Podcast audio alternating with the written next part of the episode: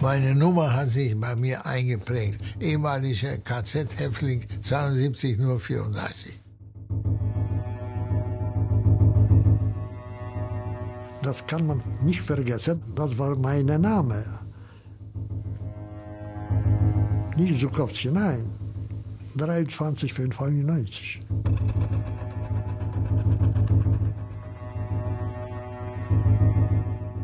I widziałem, że go bili. Widziałem, że go bili. A jak po apelu poszedłem, to on już leżał na końcu pięciu szeregu.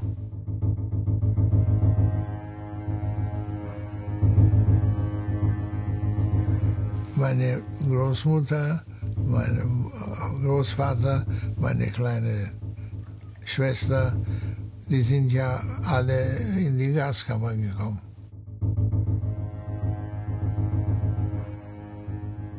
Für mich war diese Nummer und ist bis heute wichtig, weil das ist ein Zeichen, was ich wirklich fürs Dritte Reich war. Eine Nummer. 23.591. Millionen Menschen wurden während des Zweiten Weltkriegs in Konzentrationslager verschleppt und bekamen eine Nummer. Auch im Konzentrationslager Dachau wurden Menschen gedemütigt, geschlagen und ermordet.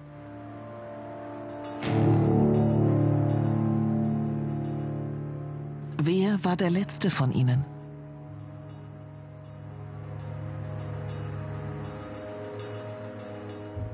Wer musste auch noch kurz vor der Befreiung an diesen schrecklichen Ort?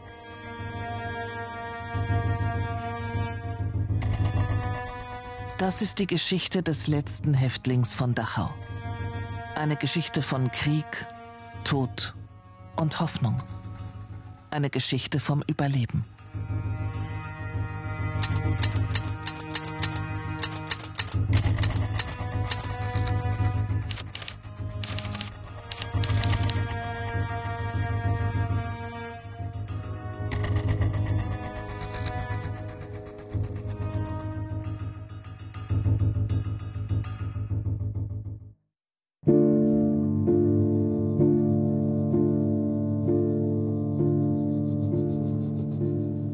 30 Jahren bin ich Journalist.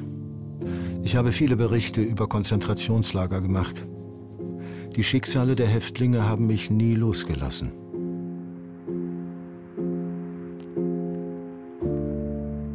Jetzt bin ich auf der Suche. Ich will hier im ehemaligen KZ Dachau herausfinden, wer von allen Häftlingen der Letzte war, der eine Nummer bekommen hat. Wer war er? Woher kam er? Was ist aus ihm geworden?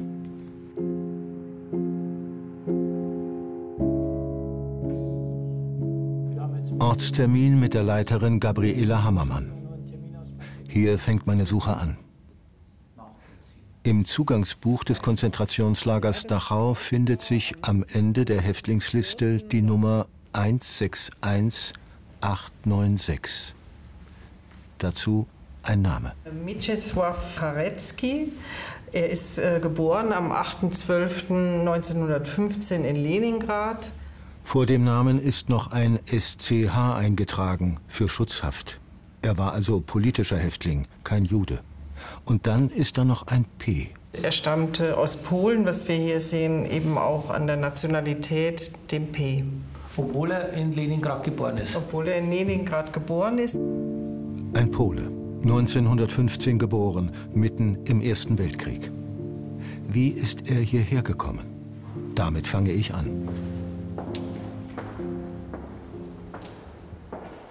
Die Schreibstubenkarte von Mieczysław Charecki. Darauf hat man im KZ Dachau festgehalten, in welchem Block die Häftlinge untergebracht waren. Das war hier diese Baracke.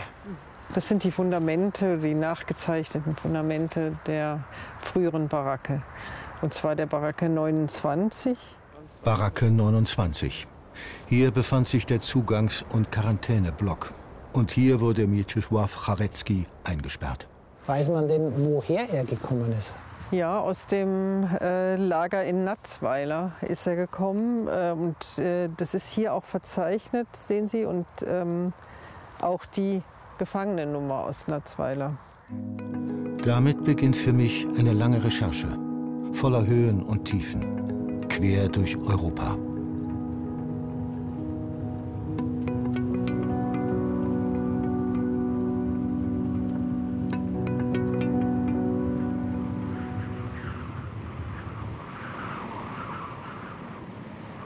In Frankreich, in den Vogesen, betrieb die SS von 1941 an das Konzentrationslager Natzweiler-Struthof. 50.000 Häftlinge wurden hier und in den Außenlagern inhaftiert. Das Lager liegt auf 700 Metern Höhe. Im Winter geht hier ein eisiger Wind.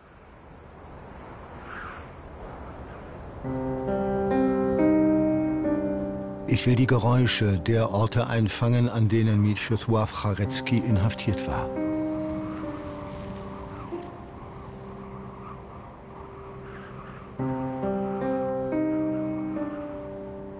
Auch sie erzählen seine Geschichte. Von der Kälte, der Angst und der Verzweiflung.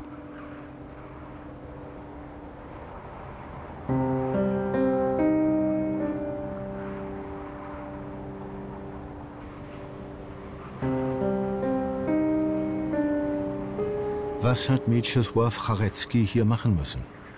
Wie hat er überlebt? Natzweiler war nicht irgendein Konzentrationslager, es war eines mit der höchsten Sterberate.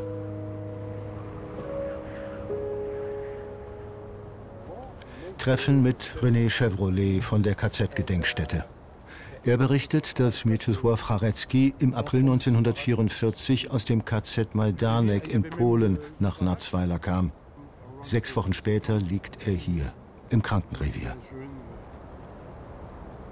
Toutes ces rangées de baraques étaient occupées par le Revier. Toutes les baraques. Die Zahl der Kranken ist im Sommer 1944 so hoch, dass eine Baracke als Krankenrevier nicht mehr ausreicht. Viele leiden unter Durchfall. Il faut imaginer que ces personnes étaient entassées sur euh, des hauteurs de, de lits à trois étages. hein, des- et euh, euh, il y avait énormément de cas de dysenterie, qui est une maladie digestive. Donc si quelqu'un qui occupait l'étage supérieur avait une diarrhée, celui qui était en dessous recevait tout sur, euh, sur le corps, sur le visage. Von Mieczysław Charecki gibt es sogar noch ein erhaltenes Dokument, ein Krankenblatt. Darauf seine Fieberkurve. Und der Vermerk, dass er an einem Magengeschwür litt und starken Husten hatte. Donc on voit ici, euh, là c'est les, les poumons en fait, qui sont, c'est un petit euh, schéma qui, qui indique euh, les, les poumons. Seine Lunge. Fast den ganzen Juni 1944 liegt Mieczysław Charecki im Krankenrevier. Der Lagerarzt geht davon aus, dass seine Lungenprobleme durch Arbeiten in einem Tunnel entstanden sind. Starker Husten macht ihm zu schaffen. Staub, Dunkelheit, Schwerstarbeit. Tag für Tag. In welchem Tunnel war er? Viele spricht dafür, dass Mieczysław Charecki im Tunnel von Sainte-Marie-aux-Mines arbeiten musste. Häftlinge sollten den Eisenbahntunnel in eine Werkshalle umbauen, die vor Luftangriffen geschützt war. Flugzeugmotoren für BMW sollten darin hergestellt werden.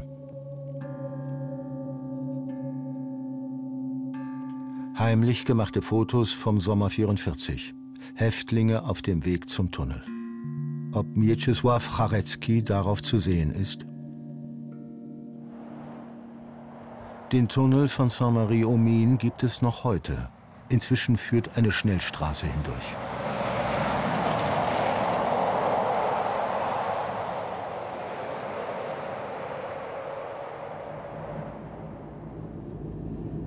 Er ist sieben Kilometer lang. Eine scheinbar normale Betonröhre im Berg. Nichts erinnert mehr an die schwere Arbeit, die Häftlinge hier leisten mussten. Zwölf Stunden am Tag. Vernichtung durch Arbeit. Schienen herausreißen, Steine schleppen, den Boden betonieren. Den ganzen Sommer 1944 schuftet Mieczysław Charecki hier.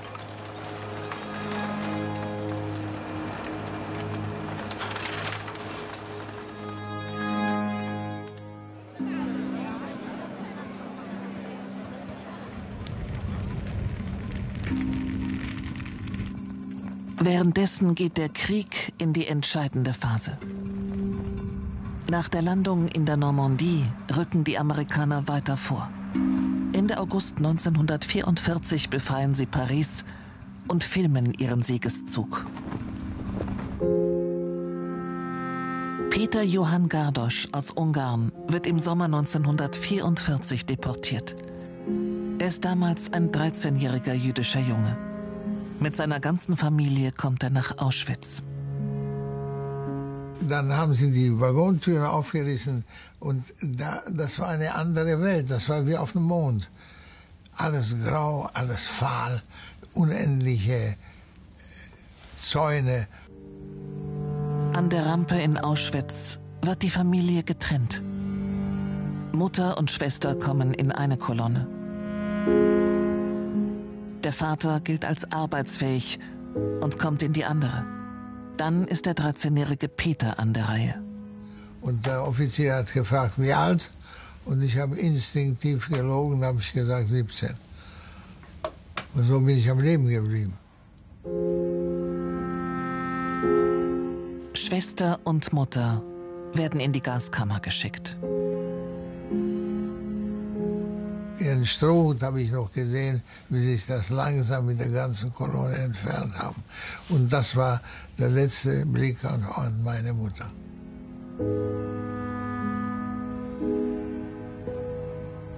Peter Johann Gardosch wird nach Deutschland deportiert. Nach Kaufering, ein Außenlager von Dachau.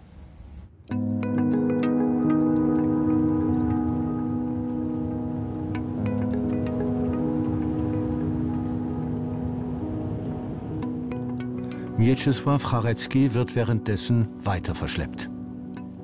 In das Lager Neckargartach bei Heilbronn, das sich damals an diesem Sportplatz befand. Heinz Riesel hat ein Buch dazu geschrieben und ein Luftbild der Amerikaner mitgebracht.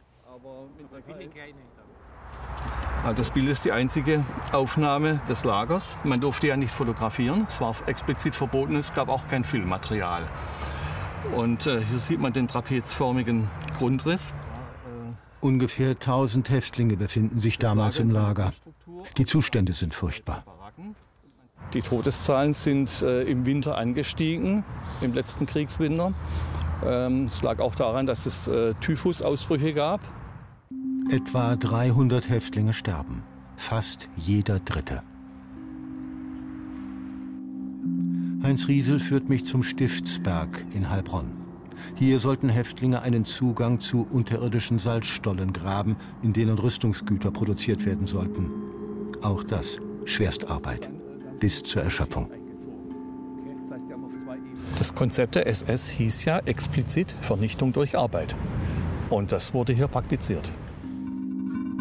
Doch dann wird die Arbeit in den Salzstollen schlagartig beendet. Im Dezember 1944 wird Heilbronn von einem Luftangriff der Alliierten schwer getroffen. Die historische Altstadt vollständig zerstört. Für die Aufräum- und Bergungsarbeiten werden KZ-Häftlinge eingesetzt und direkt in die Trümmer geschickt. Blindgänger explodieren. Häuserwände stürzen ein. Ein Himmelfahrtskommando.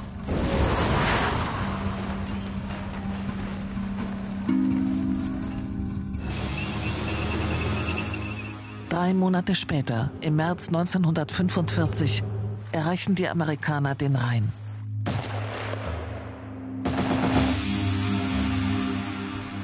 Das Lager Neckargartach liegt nur 60 Kilometer entfernt. Es wird von der SS geräumt. Mieczysław Rarecki und die anderen Häftlinge werden auf einen Todesmarsch geschickt. Er begann am Ostersonntag, am 1. April 1945. Morgens um 9 hieß es, es geht los. Um 12 waren die Häftlinge dann in Marsch gesetzt. Und wenige Stunden später müssen sie hier vorbeigekommen sein. Die Häftlinge sollen nach Dachau gebracht werden. Es waren Gruppen zu etwa 100 Häftlingen, die von Bewachern flankiert waren. Und die Bewacher hatten auch Hunde dabei, sodass eine Flucht fast nicht möglich war. Es muss ein trauriger Anblick gewesen sein. Die Häftlinge laufen über das Donautal und Augsburg nach Dachau.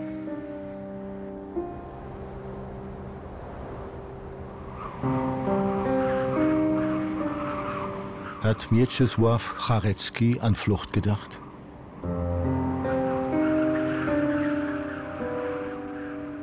Hatte er noch Hoffnung zu überleben?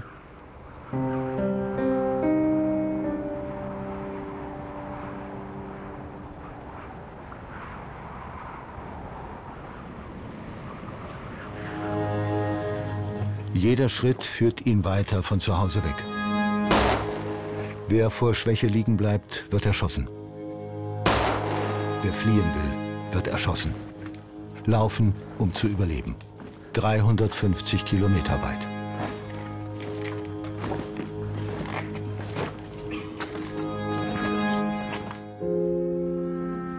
Auch Leszek Schukowski aus Warschau wird im April 45 auf einen Todesmarsch geschickt, von Flossenbürg nach Dachau.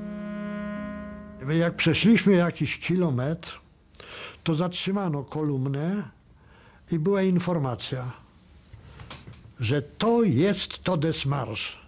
Każde wyjście z szeregu jest traktowane jako próba ucieczki. Strzelamy bez ostrzeżenia. Nur ein kleiner Teil seiner Gruppe überlebt den Todesmarsch. Jak ktoś wziął wodę, wyszedł z szeregu, pach, zostaje, kolumna idzie dalej. Chce się napić zdrowo wody, wyszedł z szeregu, pach, kolumna idzie dalej, on zostaje. Am 27. April 1945 erreichen die Überlebenden das Konzentrationslager Dachau. Puścili nas na blok i leżeliśmy na ziemi już nie mieliśmy siły wstać.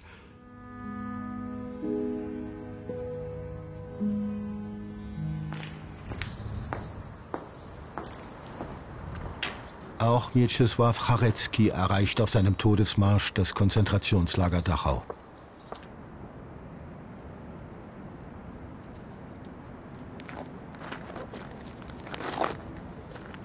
Ob die beiden sich begegnet sind?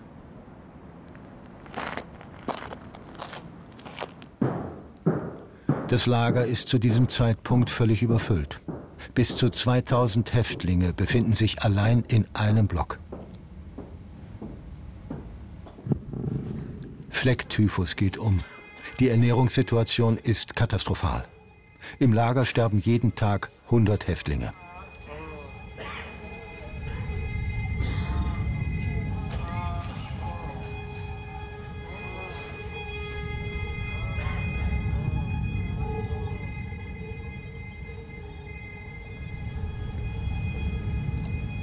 Es ist ein einziges Sterben. An dem Tag, an dem Mieczysław Charecki das Konzentrationslager Dachau erreicht, kommt auch ein Zug in Dachau an. Es ist ein Zug voller Leichen.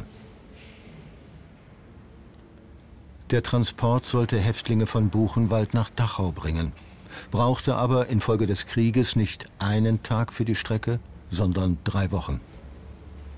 Die SS lässt mehr als 2000 Menschen verhungern und verdursten.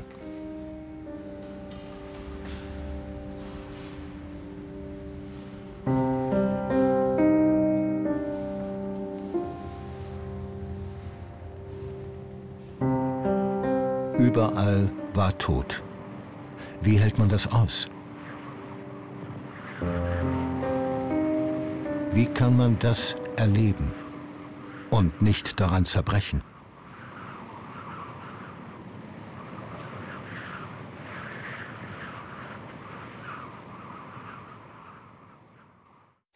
Währenddessen kommen die Amerikaner immer näher. Im Lager hört man den Donner ihrer Geschütze.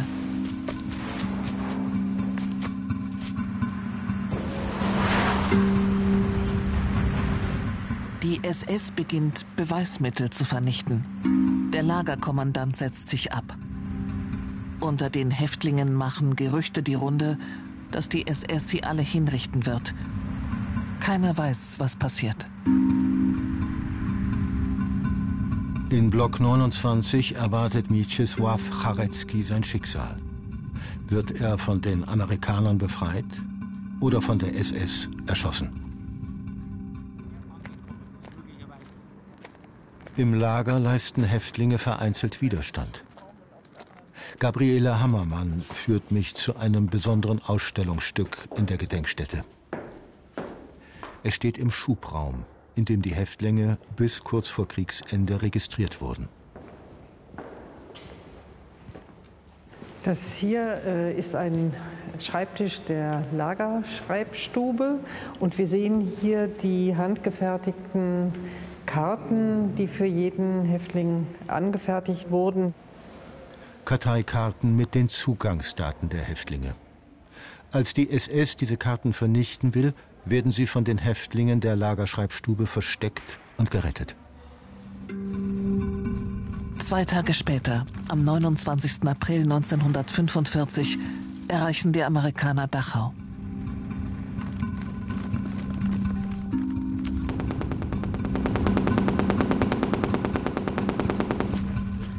Vor den Toren des Lagers stoßen sie auf den Zug aus Buchenwald. Für viele der amerikanischen Soldaten ist das ein Schock.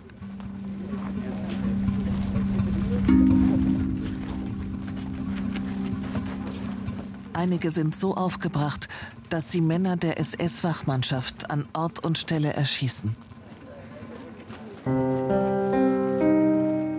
Für die mehr als 30.000 Häftlinge im Lager ist der lang ersehnte Tag gekommen.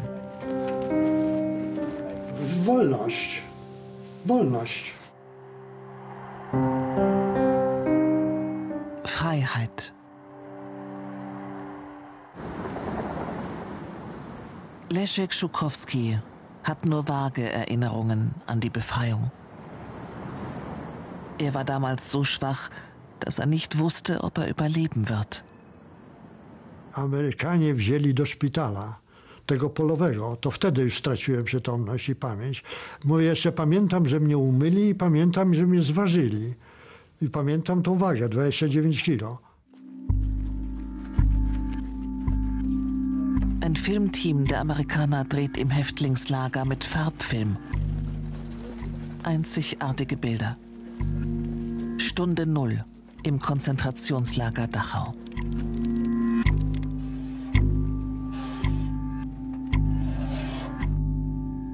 Peter Johann Gardosch ist zu diesem Zeitpunkt mit seinem Vater von einem Todesmarsch geflohen.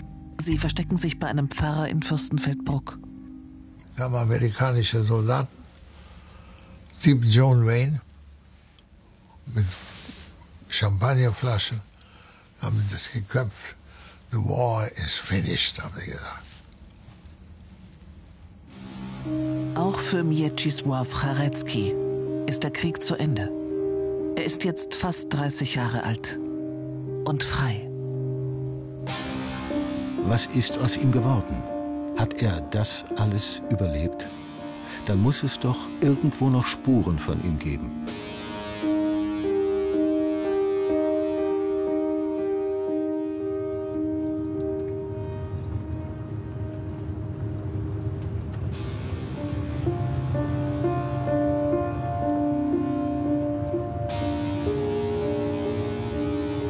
Fahre zu den Arolsen Archives bei Kassel.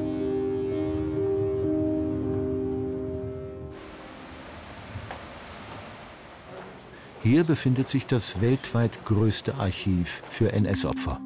Dokumente zu mehr als 17 Millionen Menschen. 17 Millionen Schicksale.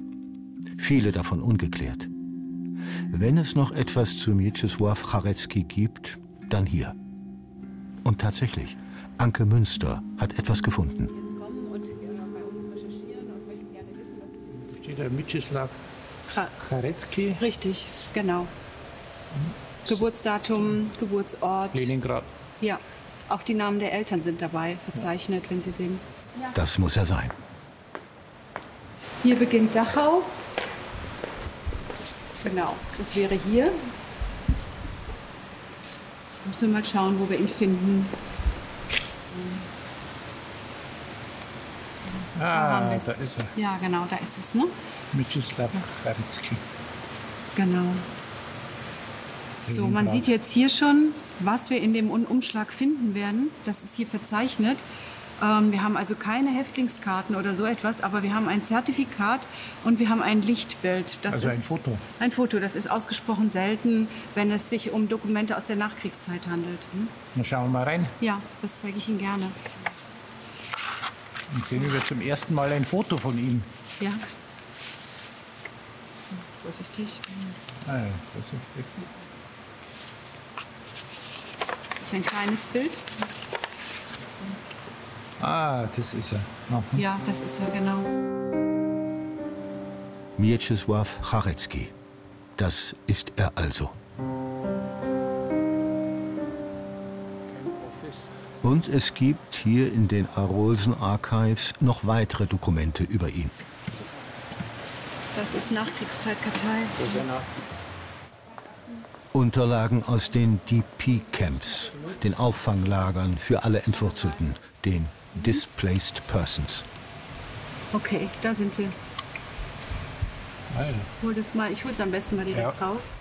Mit diesen Dokumenten lässt sich nachvollziehen, was er nach der Befreiung gemacht hat.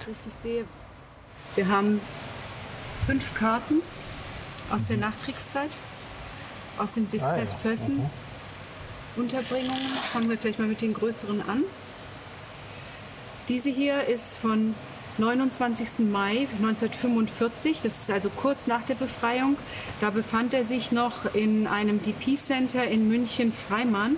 Ehemalige SS-Kaserne. So liest sich Eine ehemalige SS-Kaserne in München. ähm, Dann wird es rätselhaft. Es steht drauf, do not return home, political reasons, Germany. Also das heißt, er wollte zumindest zu diesem Zeitpunkt nicht repatriiert werden. Warum will er nicht zurück? Mehr als drei Jahre lang bleibt er nach dem Krieg in Deutschland. Aus welchen Gründen, das können wir nur vermuten. Also es kann sein, dass es organisatorisch nicht geklappt hat. Es kann aber auch sein, dass er vielleicht nicht wollte. Aber auf jeden Fall ist es eine Karte, die, sag ich mal, noch das ein oder andere Rätsel aufgibt, ehrlich gesagt. Ja. Erst im September 1948 kehrt er nach Polen zurück. Aber das ist noch nicht alles. Hier liegt auch eine Korrespondenzakte von ihm. Das heißt, Mieczysław Charecki hat Kontakt zum Archiv aufgenommen. Das ist nun wirklich ein sehr spannendes Dokument für Sie. Ähm, es ist ein handschriftlicher Brief von ihm selbst ähm, von äh, dem 9.05.71. Ähm, ich gehe davon aus, dass er hier seine Haft, sein, also selber seinen Schicksalsweg schildert. Und wir haben hier unten dann tatsächlich seine Adresse, wo er 71 gewohnt hat. Und das ist ein Ort in der Nähe von Breslau. Und ich denke, das ist eine Spur für Sie, oder? Ja, absolut. Seine Handschrift. Und seine KZ-Geschichte. Ein paar Zeilen auf kariertem Papier.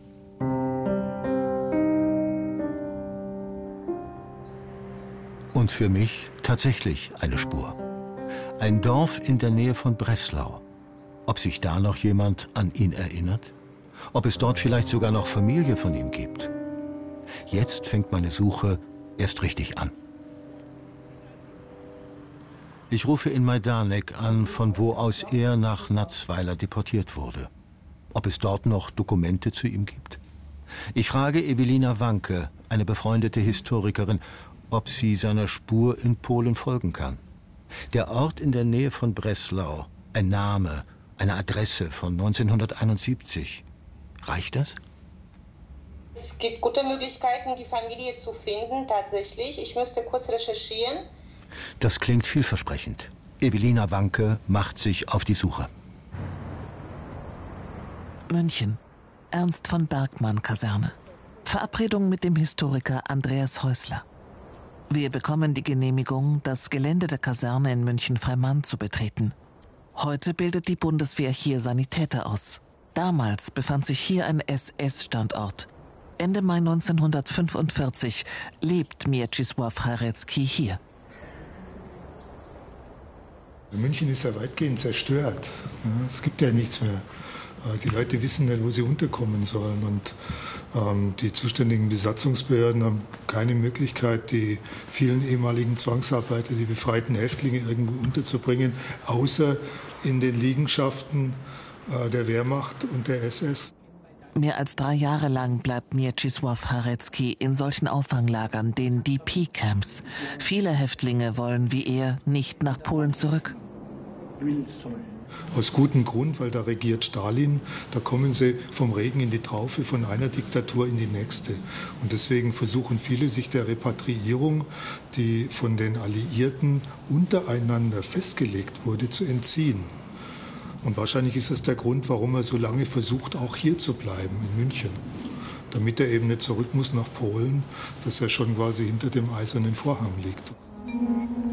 Was macht er in München, in der zerstörten Stadt? Er schlägt sich durch. Arbeiter steht in seinen DP-Karten. Aber wo und für wen?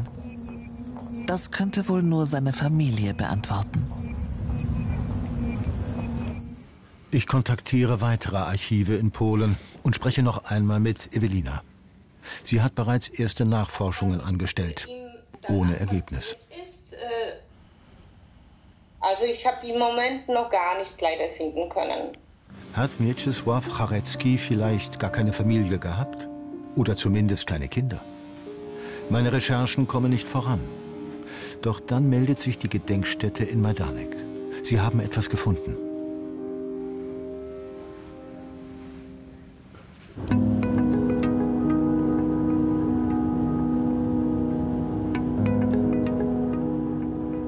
Ich fahre nach Majdanek, zum ehemaligen KZ Lublin. Ein düsterer Ort. Ich komme am Abend an. Die Gedenkstätte ist geschlossen. Vor mir das Mahnmal. Es heißt das Tor zur Hölle.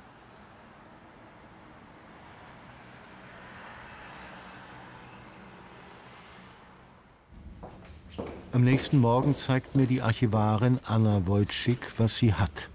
Transportlisten, Aufzeichnungen und ein ganz besonderes Dokument.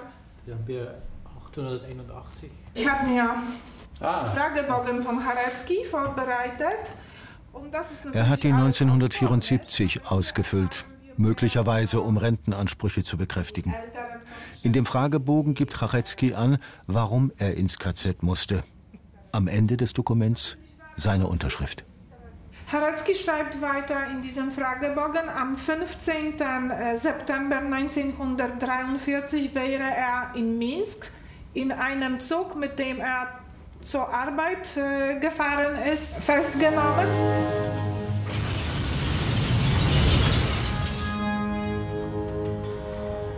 Es habe eine Explosion im Zug gegeben. Ein Unfall oder ein Anschlag? Das beschreibt er nicht. Nur, dass er mit 26 anderen Männern festgenommen wurde. Er ist ziemlich zufällig verhaftet. Äh, trotzdem äh, ist er opferbestimmt, denn diese zufällige Festnahme äh, bedeutete im Endeffekt, dass er äh, mehrere äh, Monate in, in verschiedenen KZs verbracht hat. So beginnt seine Odyssee das, durch drei Konzentrationslager. Am 2. Ja, Januar 1944 kommt Charecki ins KZ Majdanek. Charecki äh, schreibt, dass er äh, auf dem Feld 3 war. Ja, Feld 3 war als Todesfeld äh, von Häftlingen bezeichnet. Also die Lebensbedingungen auf diesem Feld waren ziemlich schwierig. Todesfeld.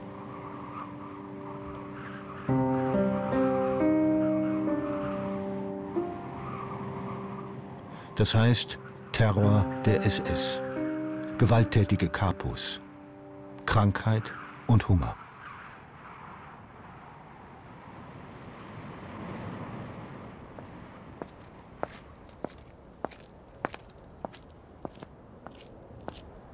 Hier in Feld 3 war er drei Monate lang. Im Januar, Februar und März 1944.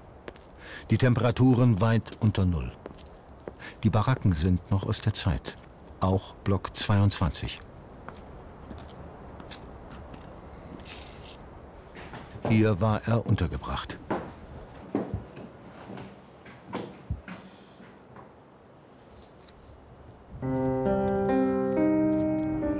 Kurz bevor Charecki hier ankam, wurden 18.000 Juden im Lager erschossen. An einem einzigen Tag.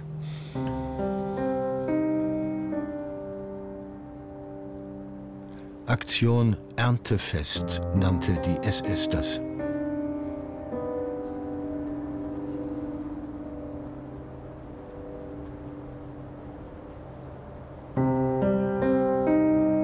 Drei Monate bleibt Charecki hier, dann wird er nach Natzweiler deportiert.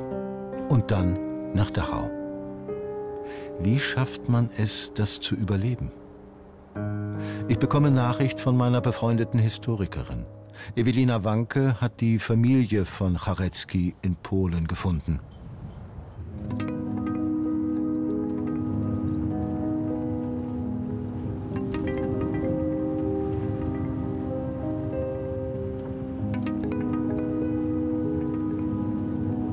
Sein Enkel wäre bereit, mich zu empfangen. Er wohnt noch in dem Haus, in dem auch Mieczysław Charecki lebte. Evelina Wanke begleitet mich. Wie wird er uns empfangen?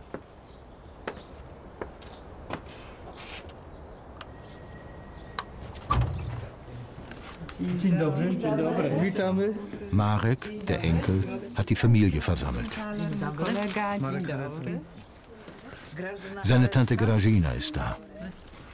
Seine Frau Paulina. Und auch Kazimierz, der erstgeborene Sohn von Mieczysław Charecki. Und Mareks Töchter. Es ist ein herzlicher Empfang. Die Familie weiß nicht viel vom Kriegsschicksal des Großvaters. Er habe nie viel davon erzählt. Aber es gibt Fotos und Dokumente von ihm aus der Zeit des Zweiten Weltkriegs. My mamy takie z pamiątkę po tacie. Darunter dieses Foto. Die Familie weiß nicht, wann und wo es gemacht wurde, aber es ist für sie alle ein bedeutsames Foto. Mieczysław Charecki in Häftlingskleidung. Zeit seines Lebens stand es auf der Kommode im Wohnzimmer. Also er hat nicht viel erzählt, aber die Erinnerung war deutlich sichtbar. Mieczysław Charecki, der letzte Häftling von Dachau. Drei Konzentrationslager hat er überlebt und einen Todesmarsch. Die Familie erzählt, dass er 1999 gestorben ist. Seine Frau Eugenia war bei ihm. Und Marek, der Enkel. Er hat sich rasiert, dann hat er sich wieder ins Bett gelegt und sagte zu seiner Frau, Genia, es ist ganz schwierig zu gehen, aber es ist meine Zeit.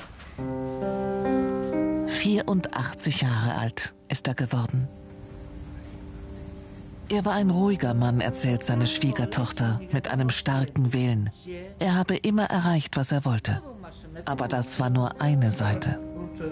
Opa war ein ganz liebevoller, der für die Enkel alles organisieren konnte. Und zum Beispiel äh, noch in dem, im Kommunismus gab es ja selbstverständlich Mangel an Waren, besonders an Süßigkeiten. Und der Opa brachte solche Leckerlis für die Kids. Ich zeige der Familie, was wir herausgefunden haben. Die Lager, in denen er war und was wir in Bad Arolsen entdeckt haben. Das ist ein Foto, das wir bekommen haben. Dieses Foto kennt die Familie nicht. Sie sieht es zum ersten Mal. Enkel Marek ist berührt. Niesamowite, kurczę. Nie spodziewałem się, że, że dotknę tak historii, że będę tak blisko. Und dann erzählt die Familie ihre Geschichte von Mieczysław Charecki. Dass er vor dem Zweiten Weltkrieg Soldat in der polnischen Armee war, dass er in St. Petersburg geboren wurde, weil der Vater dort Arbeit hatte. Und dass die Familie nicht weiß, warum er 1943 verhaftet wurde und ins KZ musste. Was hat er nach dem Krieg gemacht? Warum er nach dem Krieg drei Jahre lang in Deutschland blieb und nicht nach Hause kam, weiß die Familie auch nicht. Doch dann zeigt sie uns plötzlich ein rätselhaftes Foto. Mieczysław Charecki in einem Mantel mit Pelzkragen, datiert auf Frühjahr 1948. Tata opowiadał, że to zdjęcie z Paryżu jest zrobione, ale gdzie i co to nie wiadomo. Jak wrócił z Paryża, to później mamie je dał pamiątkę. Was macht er im Frühjahr 1948 in Paris? Das weiß hier keiner. Doch einmal hätte er davon gesprochen, dass er damals für die Amerikaner gearbeitet habe. Raz mi powiedział, że przywoził przez granicę pieniądze. Nie powiedział przez jaką, nie powiedział jaką kwotę i dla kogo. Tylko może mu się tak wymknęło tylko, tak? Haben ihn die Amerikaner als Kurier rekrutiert? War er ein Agent im Kalten Krieg? Der Geld geschmuggelt, Nachrichten überbracht und heimlich die Grenze überschritten hat? Kann das sein? Oder hat er einfach nur nach seiner Familie gesucht?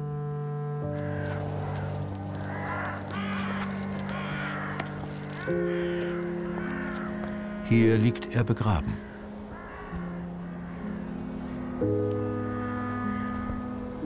An der Seite seiner Frau Eugenia.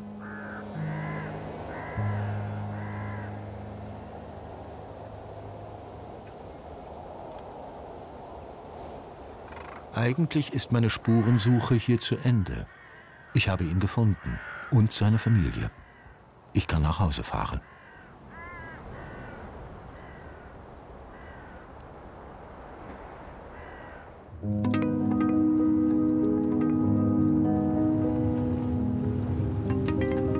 Doch dann bekomme ich noch eine Antwort auf meine Anfragen an die Archive in Polen.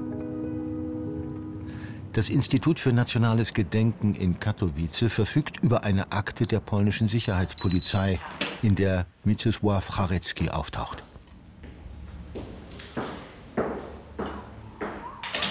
Mikołaj Wolski führt mich ins Archiv. Es geht um einen Bericht aus dem November 1947. Darin heißt es, dass Mieczysław Charecki von Soldaten der tschechoslowakischen Grenzwache festgenommen worden wäre, als er ohne Papiere die Grenze nach Polen überqueren wollte. w listopadzie 1947 roku i 28 listopada został przekazany e, do granicznej e, placówki kontrolnej Wojsk Ochrony Pogranicza. Die polnische Staatsanwaltschaft ermittelt und stellt ihn am 12. Januar 1948 vor das Kreisgericht in Cieszyn. który w styczniu 1948 roku wydał wyrok skazujący e, na 6 tygodni e, pozbawienia wolności Mieczysława Chareckiego. War er doch ein Agent der Amerikaner? Das werde ich vielleicht nie erfahren. Im September 1948 geht er endgültig nach Polen zurück. Ein Jahr später heiratet er seine Frau Eugenia. Sie bekommen zwei Söhne. Gemeinsam betreiben sie eine kleine Landwirtschaft.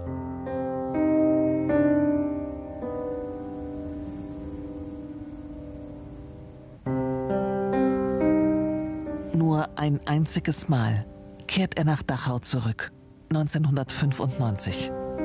Auf diesem Foto steht er als alter Mann neben so vielen Leidensgenossen. 50 Jahre nach seiner Befreiung. Mieczysław Charecki, Nummer 161896. Der letzte Häftling von Dachau. Eine Geschichte von Millionen. Jede einzelne wäre es wert, erzählt zu werden.